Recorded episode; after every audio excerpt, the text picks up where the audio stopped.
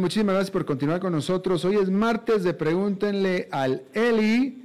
Así es que vayan haciendo sus preguntas en Facebook, en el A5 con Alberto Padilla. Eli Feinseig. Don Alberto, don Alberto Padilla, ¿cómo vas? Muy bien, te quiero avisar de una vez que lluvia y tráfico no es excusa para no estar aquí en este momento, ¿eh? Eh, bueno, aquí estamos como a 400 metros y según es como a 7 minutos. Lluvia y tráfico en San José, Costa Rica no son excusa para llegar tarde a ningún lado. No, no, no, no, pero cuando salimos el, el Waze decía 5 y 18 y, y nos fue aumentando el tiempo. Tú sabes que eh, eh, tampoco es que yo sea experto en manejar en las grandes capitales de Latinoamérica, pero la única que me ha pasado que el güey recurrentemente que sales de un lado y dice Waze una hora, una tal, tal hora y, y, va aumentando conforme avanzas, es en San José. Nunca me ha pasado. Nunca me ha pasado antes. Ayer me pasó exactamente lo contrario. Así le venía comentando a, a, don Freddy en el carro.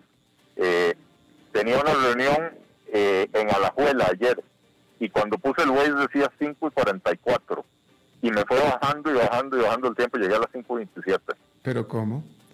No sé, milagros de... Definitivamente. Oye, bueno, vamos a empezar porque ya aquí la gente está muy ansiosa por, por escucharte. Este, esta pregunta me parece muy interesante de Chico Guillén.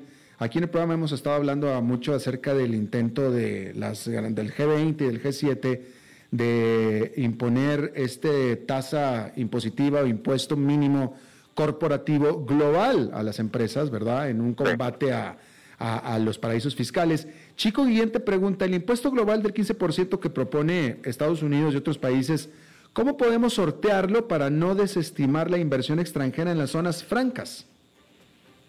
Bueno, yo, yo creo que, no cayendo en la trampa es la única forma de sortearlo. Eh, eh, yo, yo creo en la competencia, creo en la competencia en todos los ámbitos y los países tienen que competir por atraer el capital extranjero. Eh, eh, tenemos que empezar por definir qué es un paraíso fiscal. Para un país de impuestos altos, un paraíso fiscal es cualquier país que tiene impuestos más bajos. Pero la pregunta que yo te hago, Alberto, vos que, conoces el mundo, ¿Irlanda es un paraíso fiscal? ¿O es un país que actúa responsablemente, que tiene un gobierno eh, de, tamaño adecuado para la recaudación que tiene y un país que crece y progresa brutalmente con impuestos bajos? Este, y Costa Rica no puede darse, darse el lujo de, caer en esta trampa del, impuesto global, de la tarifa única, eh, porque si bien el otro día el secretario Blinken vino y dijo que, era necesario que Costa Rica tenía muchas cualidades con las cuales puede competir por el capital extranjero y que por lo tanto esto más bien lo iba a beneficiar, yo creo que el secretario Blinken no conoce toda la historia de Costa Rica y la, y la es que nosotros tenemos un altísimo desempleo eh, fuera de la zona franca, pero en el segmento poblacional que puede obtener empleo para zona franca, el desempleo es prácticamente cero. Y entonces, eh, eh, para nosotros, él decía, Costa Rica es reconocida como un país que tiene una mano de obra de altísima calidad, lo cual es cierto, y entonces tiene ventajas para atraer el capital extranjero. Eh, lo que pasa es que si atraemos capital extranjero y ese capital extranjero no logra encontrar mano de obra, eh, vamos a empezar a perder la reputación, porque puede ser de muy alta calidad, pero si no hay, no hay y no sirve, ¿no?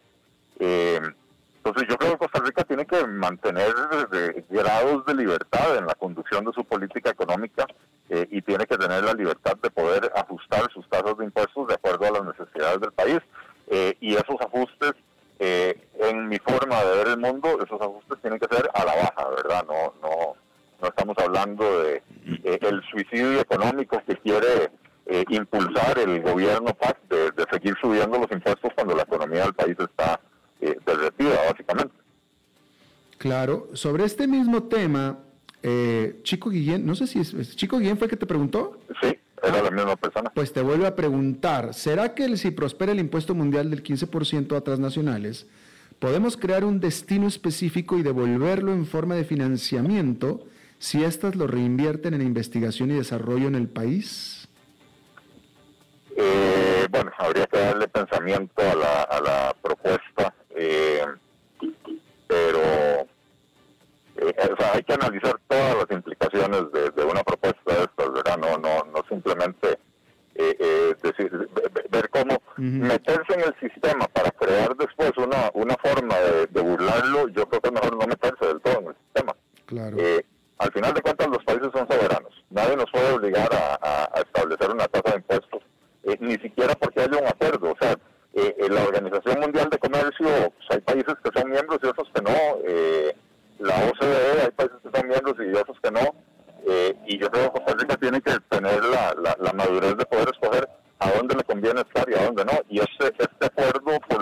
pinta, me parece que es un intento por evitar la competencia entre los países y me parece que eso es fatal para un país. El país tiene que poder tener la posibilidad de mejorarse a sí mismo para, para atraer la, inversión extranjera, no atarse de manos. Eh, los que están promoviendo esto son los países que son caros, que tienen impuestos altos. Eh, eh, claro, ellos quieren quitarse la competencia de encima. Claro.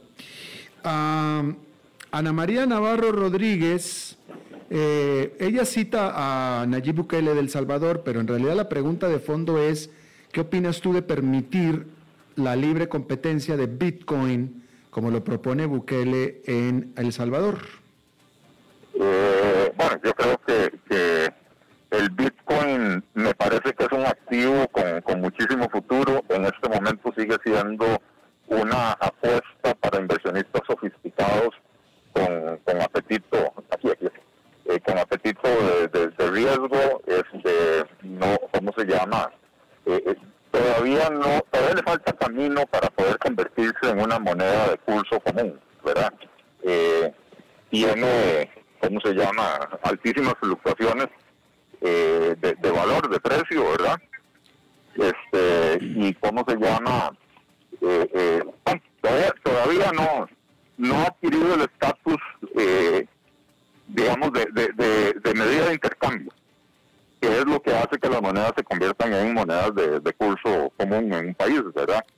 Eh, así que está bien que, en El Salvador tomen la delantera y que quieran eh, aprobar una ley. Yo creo que Costa Rica se está quedando dormida y atrasada eh, en esta materia, ¿verdad? Pareciera que las autoridades no lo están analizando del todo y creo que sí es algo que hay que estar analizando, pero ¿cómo se llama?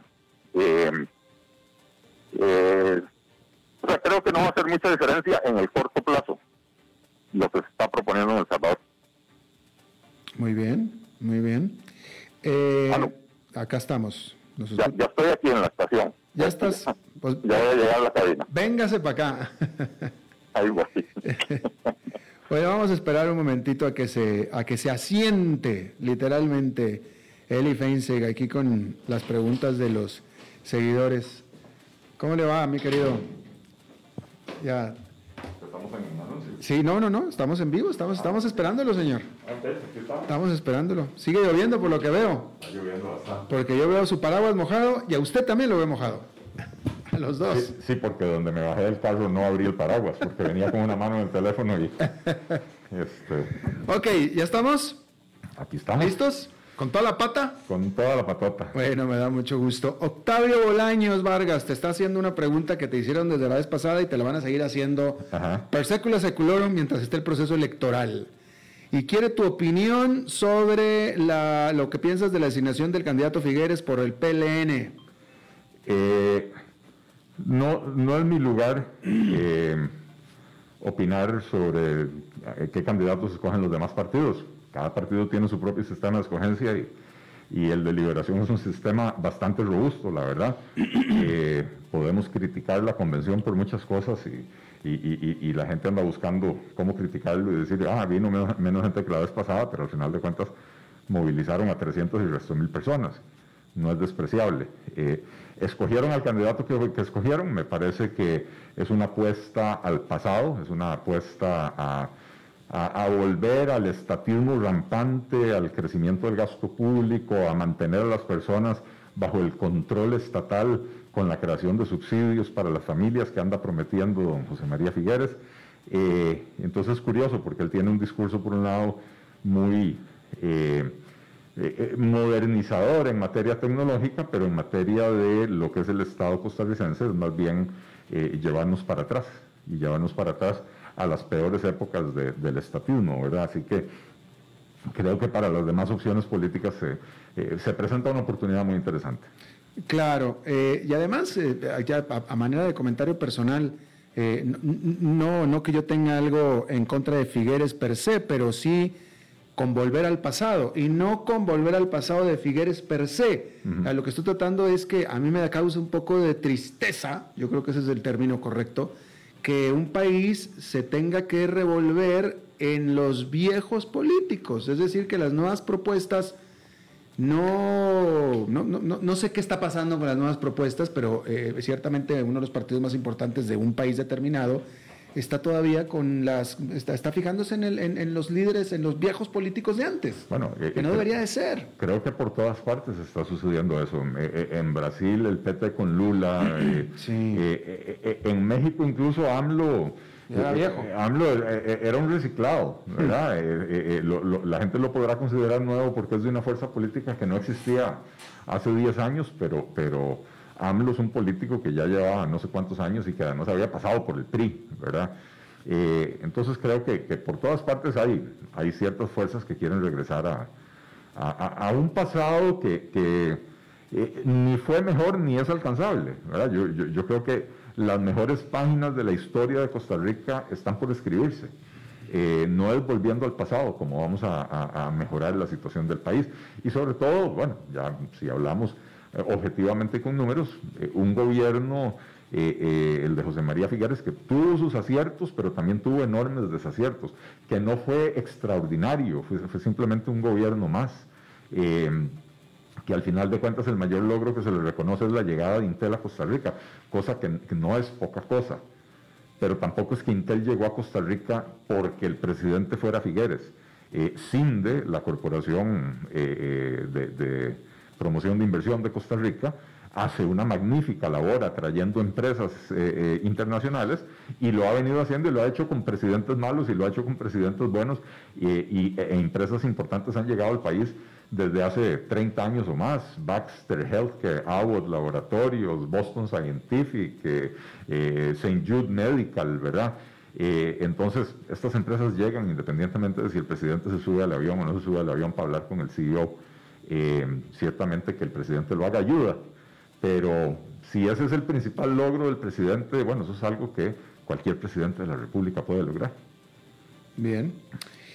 Fíjate qué interesante pregunta de David Acuña Murillo. Para quienes queremos interpretar las situaciones del país desde un enfoque más liberal, ¿qué podemos empezar a leer? Ah, lectura, libros. Este, a ver, si, estamos hablando de eh, de, lectura básica, digamos, empezando a leer, eh, yo, siempre pues recomiendo empezar de atrás para adelante, ¿verdad? Eh, hay, hay, un libro reciente de Juan Ramón Rayo, que ahora se me olvida el nombre, pero es algo así como los 10 principios básicos del liberalismo o algo así por el estilo, que me parece que es un buen punto de partida porque da una visión bastante global de, lo, que, de lo que enmarca el, liberalismo, ¿verdad? Pero en general yo, yo recomiendo empezar leyendo de atrás para adelante y leer un poco de, John Locke eh, sobre la ley y, cómo se llama, eh, y por supuesto Adam Smith. Eh, para mí, dos libros que fueron fundamentales en, mi, en, mi, en la formación de mis convicciones fueron Camino de Servidumbre de, de Hayek y eh, sobre la libertad de Milton Friedman.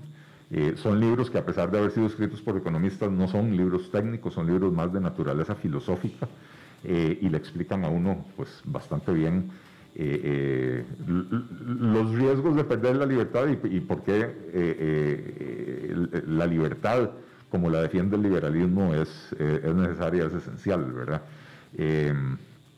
pero pero bueno, hay, hay muchísimo. Ahí si, si gusta me contacta por, eh, por Facebook y le puedo, le puedo dar algunos títulos que la verdad que de memoria se me olvidan los títulos, nombres.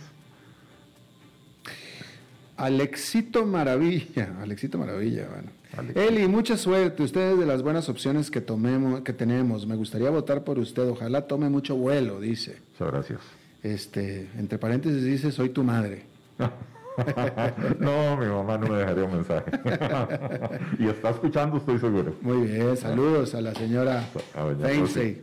Este, no, bueno, y mira, para David Acuña Murillo, eh, eh, eh, desde el lado, desde el punto de vista de desarrollo económico, yo, te, yo, te, en lo personal te recomendaría que leyeras acerca de, de los tigres asiáticos, de Corea, de, de Singapur, de Malasia y después te, vayas por, y, encontrarás que todas las economías desarrolladas del mundo o en francas vías de desarrollo, todas la hicieron exactamente por la misma, todos hicieron la misma receta, todos hicieron las mismas cosas y van todo por el liberalismo económico, van por la apertura de mercados, van por la atracción de inversiones, etcétera, todos lo hicieron exactamente igual, básicamente. No sé si estés en desacuerdo conmigo, mi querido Eli. No, no, por supuesto que, que eh, yo interpreté la pregunta como eh, empezando a leer, como para, para, entender los principios eh, del liberalismo, pero ciertamente una vez que uno pasa esa etapa, es importante leer qué países han tenido éxito aplicando medidas liberales y, cómo lo han hecho, ¿verdad? cosa que lamentablemente en nuestros países tendemos a, a ignorar eh, de lo que está pasando en Perú. Eh, país que, con malos gobiernos y buenos gobiernos ha, venido haciendo las cosas bastante bien en los últimos 20, 25 años y, eh, lamentablemente están dando un giro espeluznante, ¿verdad? pero bueno. André Quesada, ¿cómo reducirías el precio de la gasolina? para serle franco, la única forma de lograr una reducción significativa del precio de la gasolina es eh, entrando a, revisar el impuesto al combustible. Eh, porque en la otra parte algo hay de margen, pero no mucho. la otra parte me refiero, para empezar, básicamente podríamos decir que, que el precio del combustible a grandes rasgos en Costa Rica es 40% es el costo del combustible importado, o sea que eso no lo podemos controlar nosotros. Otro 40%, 40-45% es el impuesto. Y el otro 15 o 20% es lo que le agrega Recope al costo y lo que le agregan las gasolineras y los, los, los distribuidores, los camiones de distribución, etcétera, ¿verdad?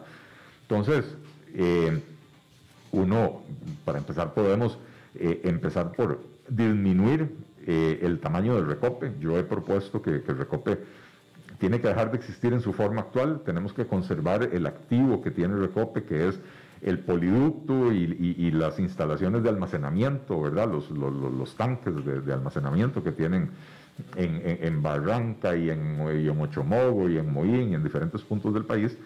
Y eso se puede administrar con una oficina básica de 25, 30 personas, más una cuadrilla de mantenimiento importante, porque hay que darle mantenimiento diario, ¿verdad? Y permitir la libre importación de los combustibles y que el que quiera usar esas instalaciones simplemente le pague un peaje o un alquiler a, Recope por utilizarlo, ¿verdad? Entonces, si, si, pasamos de tener una empresa de 1.800 empleados con un departamento de refinación que tiene 12 años de no refinar absolutamente nada, a una empresa que simplemente administra un activo y tiene, no sé, 150, 200 personas en planilla, podemos reducir significativamente esa parte del costo, pero como decía, lo, que el recope le agrega al precio de la gasolina es alrededor del 10%. Eh, entonces no es tantísimo por ahí lo que se puede lograr. Juan Carlos Lobo, eh, tú fuiste constructor en algún momento, Eli, así es que te pregunta, ¿por qué la construcción horizontal en el país es tan, pero tan cara, mucho más que en países desarrollados? Eh, yo creo que hay una combinación de factores. la primera es que en los, en los mercados de materiales de construcción, sobre todo los materiales básicos, tenemos monopolios u oligopolios que encarecen artificialmente el producto. Eh, en el cemento tenemos un duopolio. En la importación de varilla, eh, pues no es un monopolio, pero, pero prácticamente tenemos una empresa que, que controla el mercado, ¿verdad? Y entonces tenemos un fenómeno muy interesante, que es que cuando el precio internacional de la varilla y del cemento aumentan, el precio en Costa Rica aumenta en exactamente la misma proporción. Cuando el precio internacional de estos productos disminuye, en Costa Rica el precio se congela. Y entonces pasamos por ciclos donde el precio sube exorbitantemente, en el último año eh, aproximadamente un 30%, ¿verdad? Y después pasamos por ciclos donde en el mercado internacional cae el precio y en Costa Rica se queda estancado. Entonces al siguiente ciclo volvemos a subir precios a partir de un precio ya alto. Y la varilla y el cemento básicamente conforman el 70% del costo de construcción de una casa. ¿verdad? Entonces ahí tenemos una, un, factor importantísimo. El otro es que la regulación eh, que tiene que ver con, con, la construcción y la seguridad y el código eléctrico y todo lo demás, eh, se ha ido complicando año con año y, se ha, y, y, han ido básicamente expulsando del mercado a pequeñas empresas desarrolladoras que había antes y había una competencia mucho más vibrante, ¿verdad? Ahora es un mercado con pocos jugadores grandes, grandes desarrolladoras que, entonces, bueno, cuando hay menos competencia hay menos incentivo a, a, ofrecer mejores precios, ¿verdad? Y lo tercero es que el costo del crédito en Costa Rica es exageradamente alto y eso encarece la vivienda. Pues, para empezar, encarece el proceso de construcción, pero encarece la vivienda porque nadie, prácticamente nadie compra la casa de contado, todo el mundo la, la, compra a crédito. Tenemos un mercado bancario dominado por, por elefantes blancos estatales que hacen que las tasas de interés sean muy elevadas. Y entonces ahí tienes un cóctel explosivo que le explica por qué la construcción es tan cara en este país. Claro. William Arguedas White, ¿quiere saber que cómo va la coalición? ¿Qué novedades? Eh, voy a volver a la pregunta anterior, se me olvidó el cuarto elemento, que es eh, los trámites lentísimos. Cuando usted para desarrollar un proyecto de vivienda eh, tiene que pasar dos o tres años tramitando permisos, todo eso se traduce en costos de operación. Si usted tiene una empresa abierta, usted tiene que seguir pagándole salarios al, personal y, mientras está tramitando y probablemente tiene que contratar abogados para, que, para acelerar los trámites, etcétera, y todo eso encarece muchísimo la construcción. Eh, la coalición va muy bien, eh, eh, habrá noticias en los próximos días, no, no, no voy a anunciar todavía exactamente qué día, pero, pero yo me atrevo decir que en las próximas dos, de aquí al final del mes de junio ya, ya tenemos el, anuncio de que la coalición va. se está armando muy bonito el, el, el grupo, la verdad es que Hemos, aparte de, los partidos políticos que estamos involucrados, hemos logrado atraer a personas de altísimo nivel para conformar equipo de gobierno, porque yo creo que eso es una preocupación legítima de la gente, ¿verdad? No, no basta con tener las buenas ideas y con tener dos o tres o cinco líderes fuertes. Hay que tener equipo para gobernar y en eso, en eso es en lo que estamos en este momento. Eh, esta es una coalición en la que estamos trabajando eh, donde hemos querido hacer las cosas bien y no poner la carreta delante de los bueyes. Es decir, no, no empezar por definir y anunciar quién es el candidato presidencial, sino más bien empezar por armar los equipos de trabajo y poder presentarle al público costarricense y decir, esta es la coalición, este es el equipo. Eh, lo estamos haciendo en serio y estas son las propuestas, más que mm, la aspiración personal. Y nos vas a decir aquí en este momento quién está en este equipo, ¿verdad? Eh, no, no voy a revelar los nombres ahora porque no queremos, por supuesto, quemar la noticia, pero, pero sí puedo decir que la gente se va a sorprender de la calidad de equipos, y digo equipos porque en las diferentes áreas temáticas, eh, eh, de la calidad de equipos que estamos armando. Realmente a mí me entusiasma, a mí me emociona cuando, cuando cada vez que llamo a una persona y me dice, sí, claro, por supuesto, cuente conmigo. y, Bien. Sueños que hace unos años ni siquiera me atreví a soñar. Bueno, pues muy bien. Eh, a mí Eli me va a disculpar porque no tengo el permiso. No tengo el permiso de Eli de revelar esta información que voy a revelar, pero lo voy a hacer porque este es mi programa y es mi micrófono. Y sin el permiso de Eli yo le puedo asegurar, porque lo sé de primera mano, que yo no estoy en ese equipo. Eso lo tenemos por seguro y se lo puedo confirmar. Yo no estoy ahí. Eh, lo cual es una lástima, pero el código electoral costarricense le impide a los extranjeros la participación. Yo por eso te he venido diciendo que, te hagas costarricense. Que me haga tico. Oye, John, ya, ya, se nos acabó el tiempo, pero John, John, así muy, muy rápidamente, a ver, ¿dónde está? Aquí, eh, ¿dónde quedó? ¿Dónde quedó? ¿Dónde quedó? John Venegas, Don Eli, ¿qué opinas sobre la democracia? Democracia en Nicaragua. Lo más importante, no hay democracia, John, pero lo más importante, ¿hay algo que podamos hacer como país vecino? Rápido. Bueno, buena, buena pregunta de John. Eh, sí, la pregunta es cuál democracia. En, Nicaragua no hay, no hay democracia, ningún vestigio de democracia. Y, dudo que haya mucho que podamos hacer nosotros como país vecino más que denunciar la situación. Hoy el régimen eh, eh, detuvo a otro candidato de oposición, en este caso a un amigo mío personal que, que, yo, conozco, hemos participado en actividades juntos, él, él, viene bastante a Costa Rica, Félix Madariaga. Y, bueno, lo detuvieron, no sabemos absolutamente nada de él, eh, pero ya con él es el tercer candidato de oposición que va para la cárcel, ¿verdad? Eh, no hay vestigio de democracia en, el país vecino y más que denunciarlo y, tal vez invocar la Carta Democrática, eh, yo, yo no sé de mucho que nosotros podamos hacer al respecto. Bien, despídete. Muchísimas gracias a todos. Eh, saludos a John allá en Guapiles. Este, ¿Cómo se llama? No, muchísimas gracias a todos por las preguntas. Muchas gracias Alberto por el espacio como siempre. Mis disculpas por haber llegado tarde, pero de verdad que hoy el tráfico estaba como en los peores días prepandémicos del tráfico. Sí, la verdad que sí. Bueno, gracias a ti, Eli, querido. Y eso es todo lo que tenemos por esta emisión. Muchísimas gracias por habernos acompañado. Gracias por sus preguntas. Espero que termine su día en buena nota, en buen tono y nosotros nos reencontramos en 23 horas. Que la pasen muy bien.